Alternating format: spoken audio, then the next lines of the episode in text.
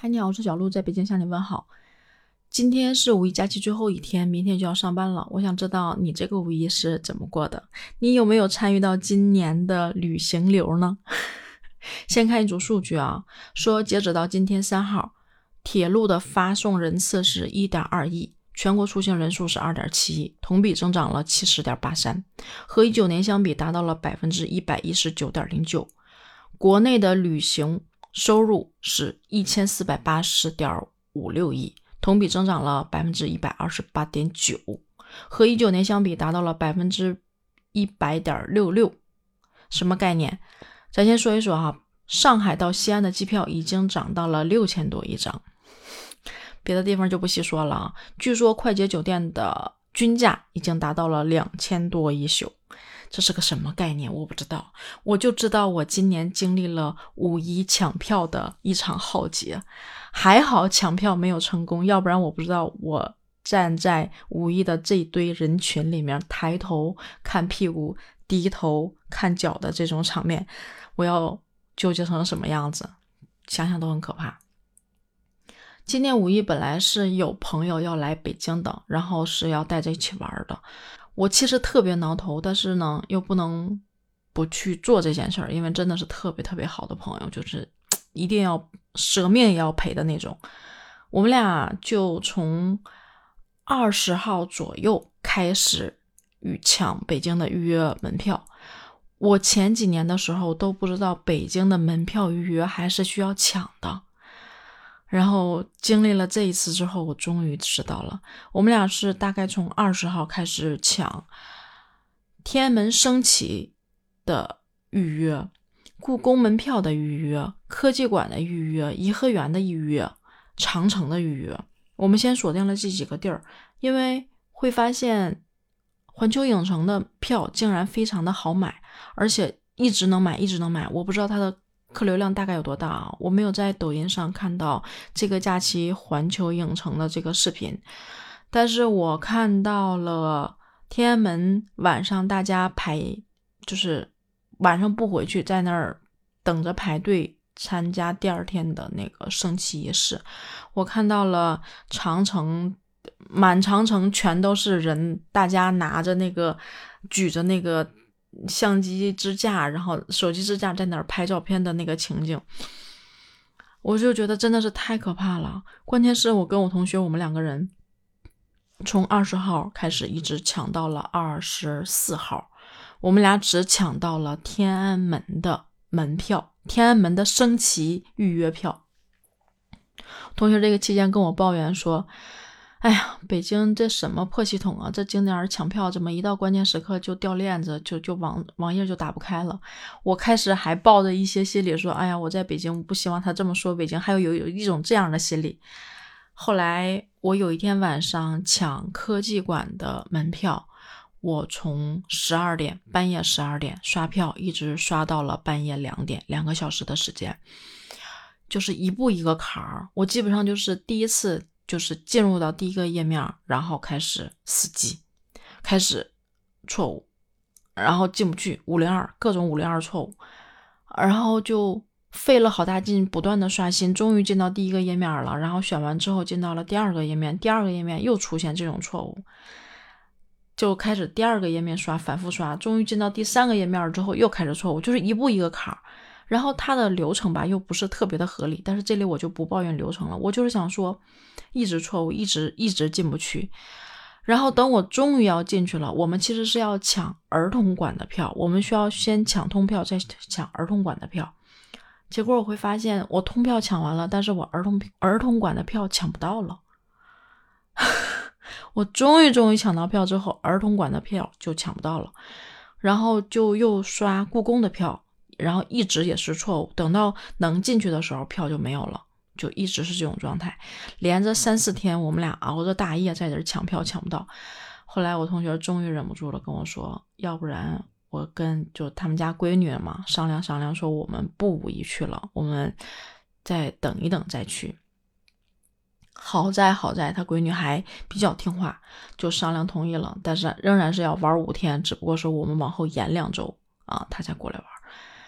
我在同学跟我说决定往后延两周再来的时候，我的心瞬间瞬间就就是一块大石头就落地了，就是那种轻松感，我都没有办法表达，你知道吗？我就觉得整个人变轻了，就是做事说话就感觉 轻飘飘的飞起来了，特别轻快的状态。然后我跟他说：“我说我下一次我一定不能因为说感情好一定要陪你不说这个话。我每一天那一句说人太多了那句话都在嘴边游走。”纠结着要不要说，因为我不只是说假期，而且是几年前的假期陪朋友去过一些景点儿。我在平时的时候，有的时候周末也会来朋友过来玩，会陪着去转一转。我见识过那种场面，我真的特别特别不想去。而且这两年的身体没有那么好，就会出现那种太热、太挤、太累，整个人就会容易头疼的状态。所以我想想那个场景就特别恐怖。我跟我同学说，我下一次我坚决的在你做某些决定的时候，我如果觉得这样不行，我一定要告诉你，我一定不能因为说咱俩这个感情好，我就舍命陪的状态。我说一定要告。告诉你，我同学就笑。然后在假期的第一天开始，抖音上开始陆陆续续出现这种人海的战术，长城、故宫，然后什么西安、上海、杭州，就是你能想到的地方，你能想得到算上一个景点的地方，这个人流量就恐怖的惊人。我同学在哈尔滨，然后他跟我说，就是。哈尔滨站开始出现了大家出行往出去的那个车站的场景，全都是人，乌泱泱的，全都是人，特别特别可怕的一个场景。他说：“还好我庆幸五一没去，太恐怖了。”你知道吗？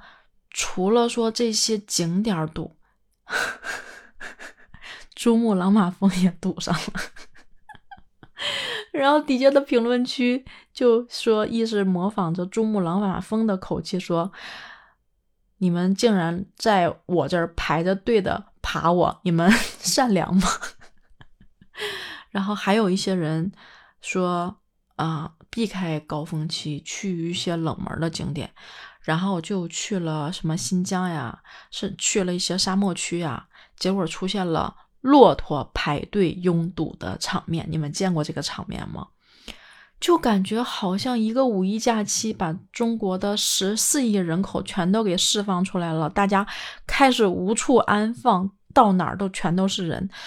我就心想，这是人口大迁移吗？这种恐怖超出了我的预期。我庆幸的是，我五一的这个假期。没有出行，但是五一我这这其实几天又给自己制定计划，但是计划都没有很好的被落实，然后也被一些朋友过来找我玩给打断了，也是出于不好意思拒绝，因为也很久很久没有见面了，嗯，就聚了一下。嗯，聚还是挺开心的，但是我我发现我自己越来越不喜欢自己的生活节奏被打乱了，就是我的计划被打乱，我会觉得影响我的进度。嗯，好像就变成了独处这个事儿，这个习惯会改变我，但其实快乐还是挺快乐的。嗯，我还是很高兴，我五一这个假期没出去。你知道我住的这个地方，朋友来找我，我们俩早上去。就是晚上吃完饭，啊，然后去唱了个歌，回来在这住了一宿。然后早晨我们俩去我们旁边的公园，几乎没人，空气特别好，绿化特别好，环境也很好，花也很好看，人还特别少。我们俩开心的呀，就超级开心。我说旅游旅什么游啊？我我的同学同事也说，说我感觉我来你这儿进行了一场旅行。我说是跨区旅行吗？就他是从昌平区来到了亦庄区，跨区旅行，然后就觉得还挺值的。我们俩还看到了野鸭子，我一直都不知道野鸭子飞是什么样，结果我就拍到了一段那个野鸭子扑腾扑腾扇的翅膀飞起来，甚至还叫，最后又落到了湖里的那个画面啊，我觉得太厉害了，可以在陆地上走，可以在河里游泳。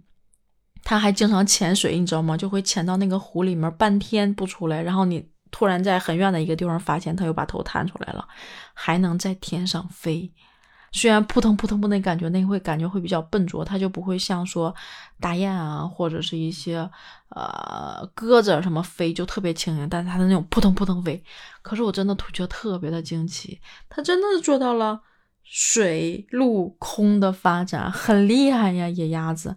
我跟我同学，我跟我同事说，我说我突然之间能理解到了一个点，我。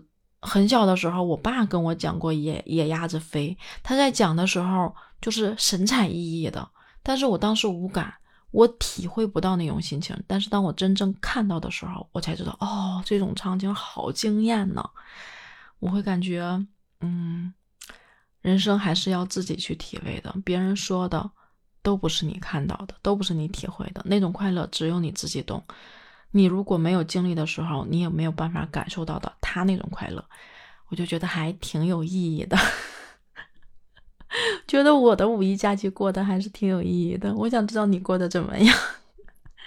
如果愿意，可以在评论区跟我说哦。好啦，拜拜，小鹿就说到这儿了，拜拜。